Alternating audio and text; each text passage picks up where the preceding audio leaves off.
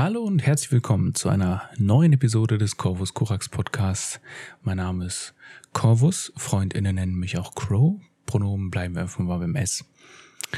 Heute sprechen wir über etwas, das ich schon äh, länger vorhatte, wo ich mich dann letzten Endes nie dran gesetzt habe, es wirklich auszuformulieren.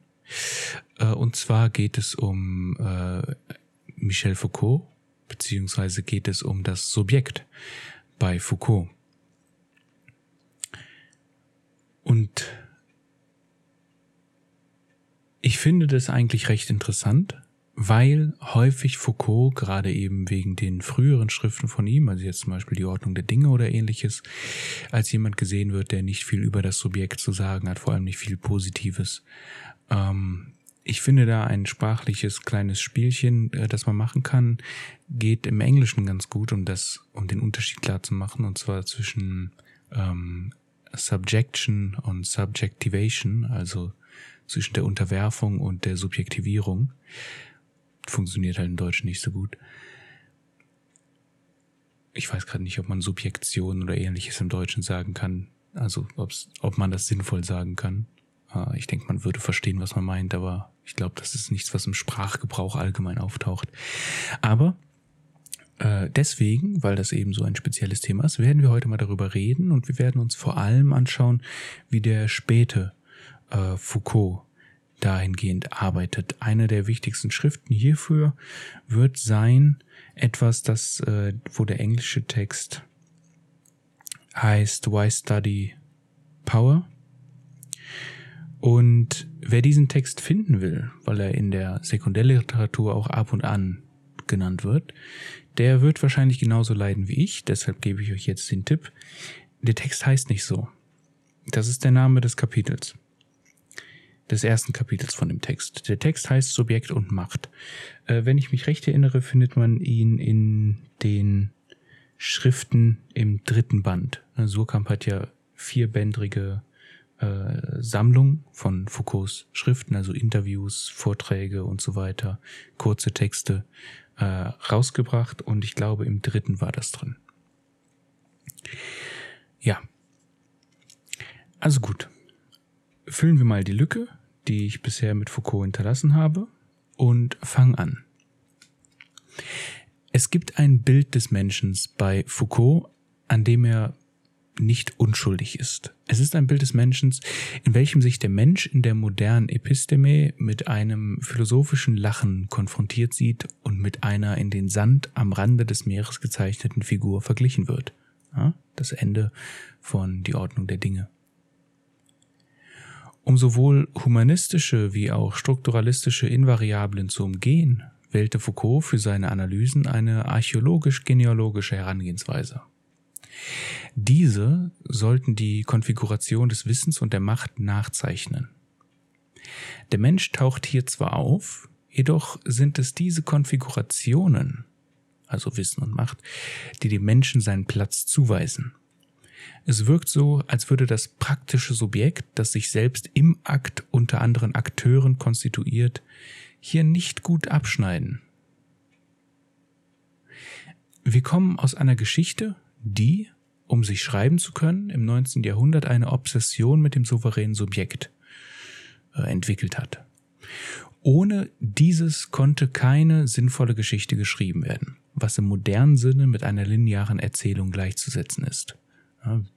Die Biografie ist hier natürlich äh, ein wichtiger Punkt geworden, aber viele historische Erzählungen wurden um einzelne Personen herum strukturiert, diese in den Mittelpunkt gesetzt.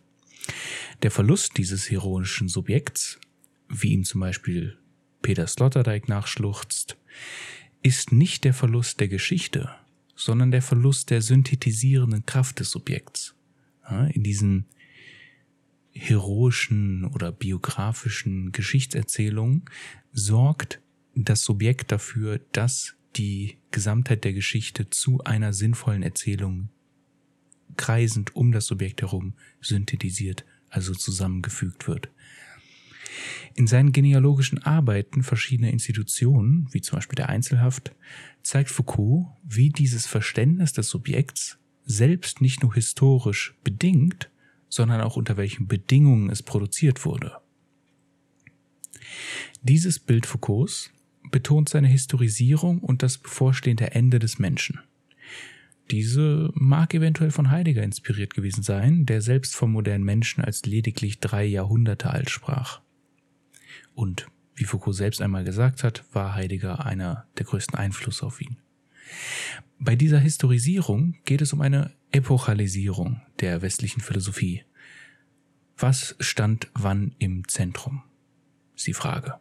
Für die griechische Philosophie war es die Natur, für die lateinische und mittelalterliche Gott und für die moderne eben der Mensch. Es war das Cogito, welches erst die moderne Subjekt-Objekt-Beziehung hervorgebracht haben soll. Es brauchte ein Ich, welches denkt und die Dinge denkt, sich in eine Beziehung zum Äußeren setzt, um Objektivierung und dessen Beherrschung zu ermöglichen. Es brauchte also den Menschen als epochales Organisationspostulat, das Ego für den Effekt der Zentrierung und Beherrschung und das Individuum als das Objektifizierte und Beherrschte. Man muss also unterscheiden zwischen einem epochalen, transzendenten und objektifizierten Subjekt. Auch hier scheint eine Form des Subjekts, das ethische Subjekt, zu fehlen. Es geht nur darum, wie das Subjekt konstituiert wird, nicht aber wie es sich selbst konstituiert wo Kant fragt, was getan werden soll und wo Lenin fragt, was tun, bleibt hier eine Lücke für das ethische und politische Subjekt. Dennoch wird dieses für Foucault im Laufe der Zeit immer wichtiger. Und das ist etwas, was man leider bei vielen Leuten, die Foucault lesen, vermisst, da diese sich mehr mit dem frühen oder mittleren Foucault beschäftigen. Aus der Sicht Foucaults bezeichnet das Ich in keiner Weise den autonomen moralischen Akteur, sei er individuell oder kollektiv. Vielmehr erscheint das Ich immer unter den Zwängen, die den Apparat oder das Dispositiv einer Zeit ausmachen. Derselbe Positivismus erklärt auch die Unmöglichkeit, von einem Sollen zu sprechen. Da wir durch diskursive Formation und außerdiskursive Machteffekte kontrolliert werden, kann man höchstens nach dem sehr begrenzten Platz fragen, der dem praktischen Subjekt in einem bestimmten Moment verbleibt, um ihn einzunehmen. Und das ist ein wichtiger Punkt.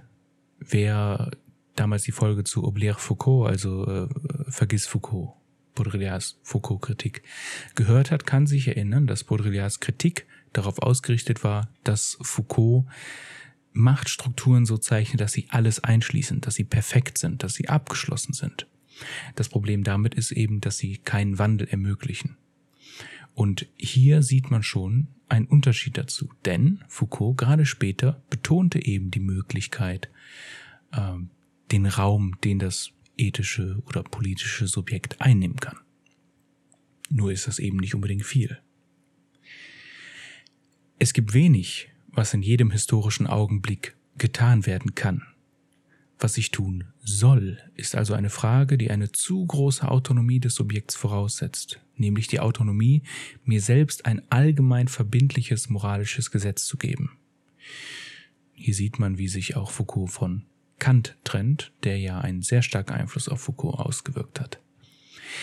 Der reine Strukturalismus hingegen lässt zu wenig Autonomie des Subjekts zu. Das philosophische Lachen des frühen Foucault verleugnet die Frage der praktischen Selbstkonstitution. Mit der Erkenntnis, dass seine Archäologie der epistemischen Ordnung in der strukturalistischen Episteme der Zeit verhaftet blieb, kam es zu einer Neubetrachtung der vielen Arten, in denen wir Ich sagen und das Ich modifizieren. Man müsste also erst einmal klären, was ich im Rahmen einer archäologisch-genealogischen Geschichte tun kann. Daraufhin kann man klären, was man in dem historischen Standort oder Standpunkt, in dem man sich wiederfindet, tun kann. In Der Gebrauch der Lüste zeigt Foucault, inwiefern es sich bei seinem Modell weder um eine Verhaltensgeschichte noch eine Geschichte der Repräsentation handelt. Es geht also nicht um die Betrachtung von positiven Datensätzen bezüglich dessen, was Menschen früher gemacht haben oder was sie glaubten, was sie tun würden. Hiermit wendet Foucault sich also gegen Marx und gegen Freud. Es geht Foucault darum zu problematisieren, durch was das Sein gedacht wird und weshalb es gedacht wird. Des Weiteren will Foucault die freiwilligen Praxen einfangen, durch die Leute sich versuchten selbst in ihrem singulären Sein zu verändern. Es geht selbst zu diesem späteren Zeitpunkt weder um soziale noch ideologische Gegebenheiten, sondern um die epochalen Netze, in welchen jene erscheinen können. Es ist eine Geschichte der Wahrheit. Und diese spiegelt sich in den Sequenzen wider, die Problematisierung, Praxen und alles, was aus den Sequenzen herausfällt, einfangen. Und wo konstellierte Wahrheit problematisch wird und diese Problematisierung in Praxen übersetzt wird, ist das Subjekt plötzlich wieder ganz vorne. Die Geschichte der Wahrheit wird zur Geschichte des Subjekts. Ein Beispiel, um das vielleicht etwas konkreter zu machen, wenn in einer gesellschaftlichen Struktur zum Beispiel Wahrheit produziert wird, dass Transgeschlechtlichkeit eine psychische Krankheit ist, die behandelt oder ausgetrieben gehört, dann wird das durch eben jene Transperson zum Beispiel problematisiert, indem sie diese Problematisierung in eine Praxis übersetzen, wie sie zum Beispiel daran besteht, sich selbst zu organisieren, gegen verschiedene Institutionen, die versuchen, einen auszulöschen, zu wehren und so weiter. Und so kommt das Subjekt wieder an die Front der Geschichte.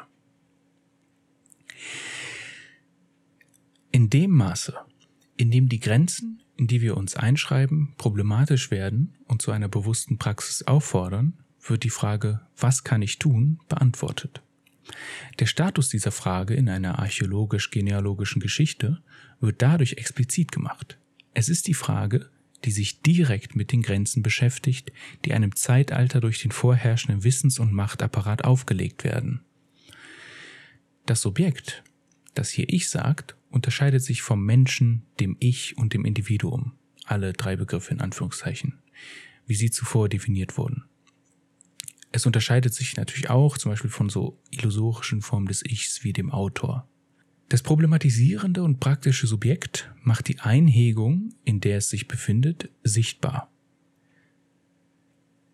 Dies erkennend hat Foucault den absoluten Charakter und die grundlegende Rolle des Subjekts bereits in Frage gestellt. Es gibt kein tiefes, originäres Selbst, dessen Problematisierung und Praktiken zum Ausdruck kommt. Die Untersuchung des autoritativen Subjekts sowohl als Urheber als auch als Inhaber der Verantwortung und des Prestiges verliert ihre Relevanz. Hier wird halt die Wende gegen den Heroismus betont. Eine Untersuchung des Subjekts lohnt sich nur dann, wenn es um die Einordnung in eine epochale Ordnung geht. Eine solche Fragestellung hat mit den Öffnungen zu tun, in denen Problematisierung und Praxis überhaupt möglich sind heißt, welches sind die Orte im Diskurs, an denen es Raum für mögliche Subjekte gibt. Dies ist die Schlüsselfrage bei jeder Untersuchung dessen, was in einer bestimmten Zeit getan werden könnte oder kann. Eine weitere relevante Frage hat mit der Aneignung von Diskurs und Machtinstanzen zu tun. Wer kann sich den Diskurs für sich selbst aneignen oder im griechischen Kontext der genussvollen Handlung, wer kann wen besitzen, in wen eindringen, ohne sein Leben unästhetisch hässlich zu machen, wie es zum Beispiel geschieht im altgriechischen Kontext, wenn ein freier Mann unter einem Sklaven liegt, also sich von einem Sklaven penetrieren lässt. Im modernen Kontext kann nicht jeder als Arzt, Psychiater oder Richter sprechen und auch nicht die entsprechenden Handlungen vornehmen. In einer in einer archäologisch-genealogischen Geschichte hat die Frage, was kann ich, auch eine heuristische Dimension. In den Fragen, die Menschen über nicht selbstverständliches Verhalten stellen, deklarieren sich die Grenzen eines Zeitalters. Aber ihr Status ist kein ontologischer. Kaum gemacht wird Foucaults Anspielung auf das Sein fallen gelassen. Die Grenzen eines Zeitalters werden nicht durch eine Bestimmung des Seins bestimmt. Hier wendet sich Foucault gegen Heidegger. Auch ist sein Status nicht transzendental, denn diese Frage fragt nicht nach dem Sollen, sondern nach dem Können. Dennoch ist sie insofern eine quasi transzendentale Frage, als sie das Netz von Zwängen anspricht, das ein Zeitalter bedingt und mögliche Einfügungspunkte untersucht. Mit der Frage, was kann ich tun, orientiert man sich dann weder an faktischen Wesen noch am Sein als solchem, sondern an dem Zwischenbereich, in dem die Ordnung der Dinge, die sich im problematisierten Verhalten zeigen, aufeinander folgen. Obwohl Foucault diese Diachronie der Ordnung eine Geschichte der Wahrheit nennt, ist Wahrheit nichts, was Bestand hat. Sie ist der Modus des phänomenalen Zusammenhangs, der ein epochales Netz bildet. Aber ein Subjekt kann sich dennoch in Übereinstimmung mit seiner Wahrheit konstituieren. Synchron, geöffnet sozusagen. Es kann sich in den Raum begeben, der für eine solche Selbstkonstitution übrig bleibt, so wie es jedes Epochennetz zulässt. Ein Subjekt kann sich gegenwärtige Diskursfiguren und Machtwirkungen zu eigen machen oder sie bekämpfen. Es kann diese Subjektfunktion übernehmen oder nicht. Durch diskursive Intervention kann es seinen Zeitgenossen auch das strenge Gesetz von Ein- und Ausschluss spüren lassen. Das ist zum Beispiel das, was äh, Slavoj Žižek damit meint, dass es zwar objektive Umstände gibt, aber es immer noch die Frage ist, wie man diese Obste äh, objektiven Umstände subjektiviert. Man sieht hier einiges an Überschneidungen mit dem, was Leute, die Foucault kritisieren, äh, sagen und dem, was Foucault später selbst sagt. Deswegen, wie gesagt, viele lesen den späten Foucault entweder nicht oder nicht ausreichend. Die drei Bänder der Geschichte der Sexualität verändern den Fokus in Foucaults Methode und schließen eine Lücke. Zuvor fehlte Foucault das Vormoderne. Nun deckt er das antike Griechenland, Rom und das frühe Christentum ab. Die Verschiebung des Fokus sieht jetzt so aus, dass es darum geht, die Formen und Modalitäten zu untersuchen, durch welche sich ein Individuum auf sich selbst bezogen hat, um sich selbst als Subjekt zu erkennen. Die Frage danach, was getan werden kann, wird hier ausführlich für die jeweiligen Epochen behandelt. Dabei bemerkt Foucault unter anderem, dass das einheitliche Konzept der Sexualität nicht ausreicht. Während die Griechen die Nutzung der Lüste, Chresis Aphrodison, im Zentrum standen, stand für die Römer ein ausführliches Erlernen der Freude, Disce Gaudere, im Zentrum. Indes rückte das Christentum bzw. das frühe Christentum das Fleisch oder das Fleischliche ins Zentrum. Die Frage, was kann ich tun, bezog sich für die Griechen auf die Ordnung des Haushalts, die Anforderungen der Diätetik und die problematische Wahl des Sexualobjekts. In diesen Domänen musste das Individuum herrschen. Im römischen Kontext änderten sich die Domänen nicht, die Herangehensweise an die Herrschaft verschob sich jedoch auf die Schwächen. Im frühen Christentum gibt es eine erneute Verschiebung und diese sorgt dafür, dass sich das Subjekt als moralisch konstituieren kann, indem es das Ideal der perfekten Keuschheit anstrebt. Heute nennt man das Femboys. Man kann hier noch das moderne Subjekt mit dem Ideal des Rationalismus heranhängen. Somit kann man also als zentrale Begriffe für das Subjekt die Ethik, die Moral, die Askese und die Rationalität festhalten. Und Askese wird von Foucault auch aufgegriffen, weil es von den Begriffen der generischste ist. Also Askese bedeutet so viel wie Training und wird von Foucault für unsere Zeit aufgegriffen. In einer Welt mit Tendenz zu globaler Vereinheitlichung wird Askese jedoch etwas anderes bedeuten, als seinen Appetit zu beherrschen, wie in der griechischen Welt, oder etwas anderes bedeuten, als die Kultivierung des Innenlebens, wie es das im Lateinischen war. All diese Phänomene tragen eine Angst in sich. Ob es die Angst ist, sich sexuell zu unterwerfen, wie es Frauen und Sklaven tun, während man ein freier Mann ist, oder ob es um das Auftauchen physischer Lüste an sich geht. Was ist also die heutige Angst, die wir mit der Askese konfrontieren können? Was ist die Angst, die unseren Kampf definiert, durch welchen wir uns als Subjekte konstituieren? Gehen wir noch mal einen Schritt zurück zum etwas allgemeineren. Wir haben es mit heteronomen Kräften zu tun, die die Grenzen stecken, gegen die jede mögliche Autonomie und die Konstruktion eines Selbst bestimmt werden. Was erlauben uns diese Kräfte? Foucault beantwortet diese Frage programmatisch. Wir müssen neue Formen der Subjektivität hervorbringen. Aber wie tun wir das? Gehen wir erst einmal auf Kant zurück, von dem Foucault die Begriffe der Heteronomie und Autonomie übernommen hat. Was Foucault hier von Kant unterscheidet, ist, dass Foucault der Universalität der Selbstsetzung des Gesetzes in Kants Autonomie misstraut. Deshalb muss er auf Formen der Subjektivierung verweisen, die den gängigen Formen der Unterwerfung widersprechen. Diese konstitutiven Strategien sind jedoch recht komplex und schwerer herauszuarbeiten als die transzendentale Kritik, die sich gegen äußere Faktoren wie soziale Beherrschung oder ökonomische Ausbeutung kümmern. Es ist nicht so, als seien diese Dinge heute nicht länger vorhanden oder kein Problem mehr oder so. Es ist nur so, dass diese extern sind. Foucault hingegen wendet sich an und gegen die Interiorität des Subjekts, sein Innenleben. Eine Form, wie diese innere Unterwerfung abläuft, ist die über Geisteswissenschaften wie die Psychologie oder die Soziologie. Diese heterogenen Stimmen schreiben uns unsere Identität vor. Wir sollen von ihnen lernen, wer und was wir sind und uns in ihren Ansprüchen und Befehlen wiedererkennen. Dadurch internalisieren wir ihre Macht in Form von Wissen, indem man sagt, das bin ich, objektiviert das Subjekt sich selbst. Selbstidentität ist Selbstobjektifizierung als Selbstunterwerfung. So Rainer Schürmann, der meine Foucault-Interpretation stark geprägt hat.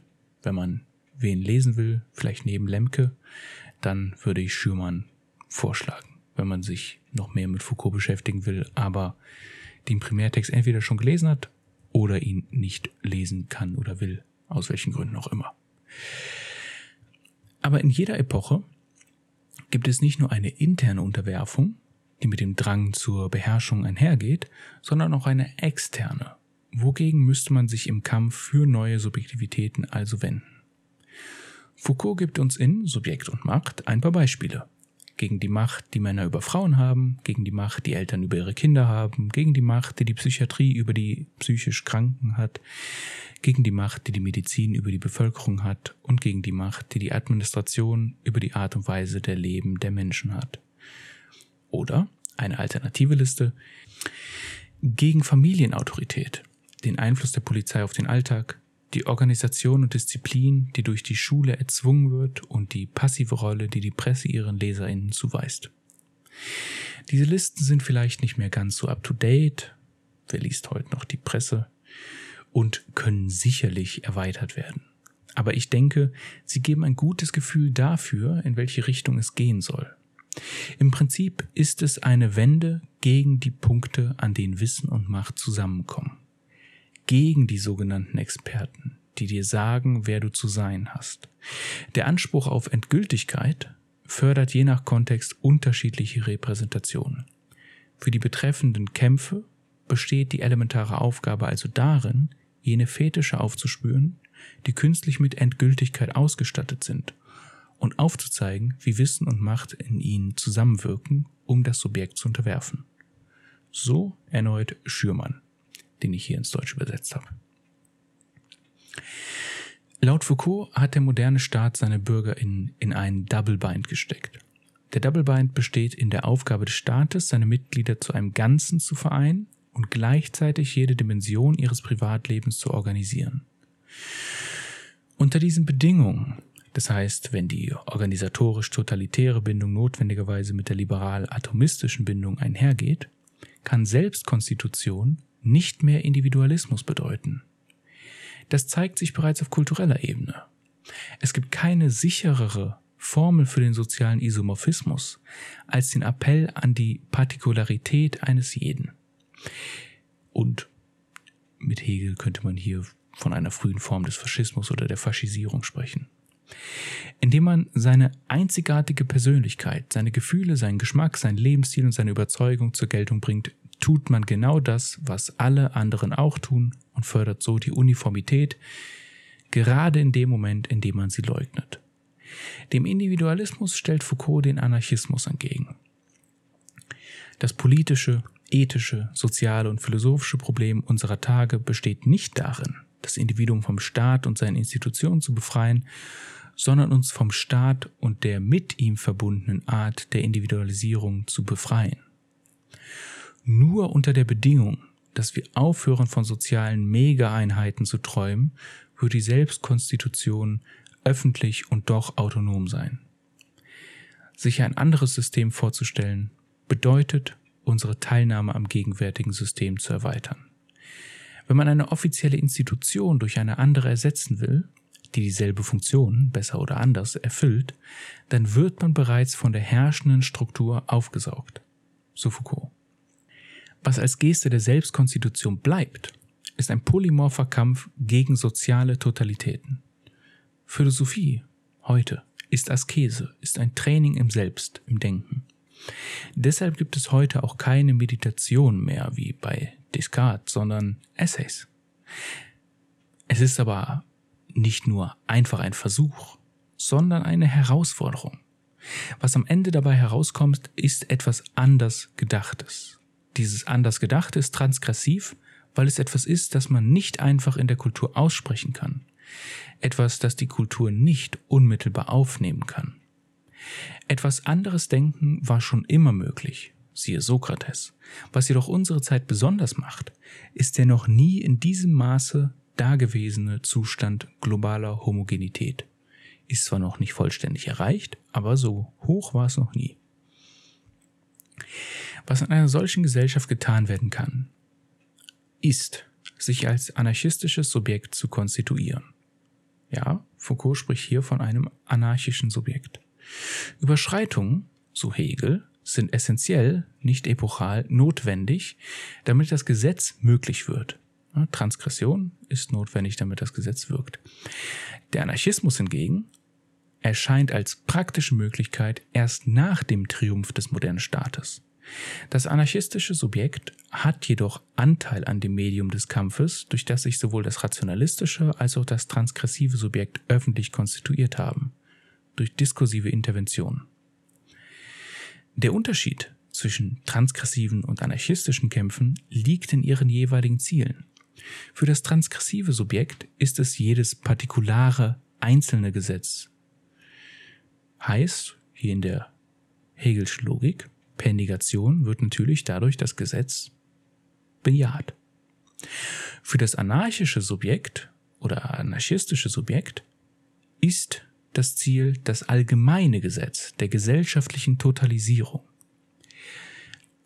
Dieser Unterschied verweist auch auf die Art der Angst, die mit der heute möglichen Art der praktischen Selbstkonstitution einhergeht. Unsere Angst rührt von der Unmöglichkeit her, Normen zu postulieren. In den konkreten Zielen seiner Kämpfe, strafrechtliche Institutionen, die Zusammenarbeit zwischen dem medizinischen Establishment und institutionalen Zwangsverhören und so weiter, blieb Foucault in Übereinstimmung mit ideologischen Organisationen und Bewegungen, er schloss sich jedoch keiner dieser Organisationen und Bewegungen an um deren Handlungsprinzipien zu unterstützen. Warum hat er sich dann ihren Kämpfen angeschlossen? Sicherlich nicht aus einem moralischen Imperativ heraus, der allgemeingültig wäre. Zitat Die Suche nach einer Form der Moral, die für alle annehmbar wäre, in dem Sinne, dass sich alle ihr unterwerfen müssten, erscheint mir katastrophal. Zitat Ende. Im Gegensatz zum Anarchismus des 19. Jahrhunderts ist der heute mögliche Anarchismus ärmer und zerbrechlicher. Er hat keine lineare Erzählung, um sich zu rechtfertigen, sondern nur die Geschichte der Wahrheit mit der dazugehörigen Geschichte des Subjekts. Doch diese ist durch Brüche zersplittert. Das transgressive Subjekt fetischisiert noch immer das Gesetz, indem es das Verbotene wagt. Heutzutage kennen wir das natürlich auch bei Leute, die, Leuten, die besonders edgy sind, die denken, wenn sie Sachen tun, die andere Menschen verletzen oder irgendwelche bürgerlichen Normen einfach brechen, indem man das Gegenteil tut, dass sie damit irgendetwas krasses, kontrarevolutionäres tun würden. Das anarchistische Subjekt erinnert dabei mehr an Nietzsches Zarathustra. So ist mein Weg, wo ist deiner? Denn der Weg, den gibt es nicht. Der Anarchismus durch diskursive Intervention ist heute eine Möglichkeit, aber er ist kein Muss. Das anarchistische Subjekt konstituiert sich in Mikrointerventionen, die auf wieder auflebende Muster der Unterwerfung und Verdinglichung abzielen. Für eine Kultur, die von dem besessen ist, was tief im Inneren des Subjekts oder des Selbst verborgen, unbewusst, zutiefst und unergründlich ist, bedeutet meine eigene anarchistische Selbstkonstitution die Zerstreuung der nach innen gerichteten Reflexionen in so viele nach außen gerichtete Reflexe, wie es Machtsysteme zum Kurzschließen, disqualifizieren und stören gibt. Und hier können wir auch eine Verbindung mit der Programmatik von Deleuze's Kontrollgesellschaft sehen. So, das war eine kleine Ausführung über, ja, das anarchistische Subjekt beim späten Foucault, inspiriert vor allem von Rainer Schürmann und dessen Buch uh, Tomorrow the Manifold, Essays on Foucault, Anarchy and the Singularization to Come. Rainer Schürmann, ich bin froh, gerade auf uh, Theorygram, also dem Instagram, wo Menschen mit Theorie uh, Zeugs machen, hat einen kleinen, wirklich kleinen Hype bekommen, aber ich bin froh, weil es bedeutet, dass zumindest mehr als drei Leute Rainer Schürmann lesen und ich würde mich freuen, wenn es mehr tun würden. Rainer Schürmann hat gute Sachen geschrieben. Da kann man viel mit anfangen. Ja. Ach so. Für die, die es noch nicht mitbekommen haben, ich habe einen Substack und ich habe dort gestern zum Zeitpunkt der Aufnahme, obwohl jetzt ist vorgestern, wir haben 0.10 Uhr, äh, also vorgestern, einen Text geschrieben über den Unterschied vom postödipalen und anödipalen. Und klingt vielleicht erstmal nicht so spannend, aber ich denke mal gerade für die Leute, die Interesse an Deleuze haben oder Deleuze und Guattari, die an Antiödipus Interesse hatten und die vielleicht auch ab und zu schon mal von einer postödipalen Gesellschaft gehört haben. Zum Beispiel bei Slavoj Žižek, Todd McGowan, Alenka Supančik oder wem sonst noch. Für die könnte dieser kurze Text von Interesse sein. Ja, schaut dafür einfach in die Beschreibung. Ansonsten würde ich mich natürlich freuen, wenn ihr das Video positiv bewertet, einen Kommentar da lasst, abonniert, falls ihr es noch nicht getan habt oder was auch immer auf der jeweiligen Plattform für Möglichkeiten vorhanden sind, um Rückmeldung dazulassen. Rückmeldung ist schön, über Rückmeldung freue ich mich. Ich wünsche euch noch einen schönen Morgen, Mittag, Abend und bis zum nächsten Mal. Tschüss.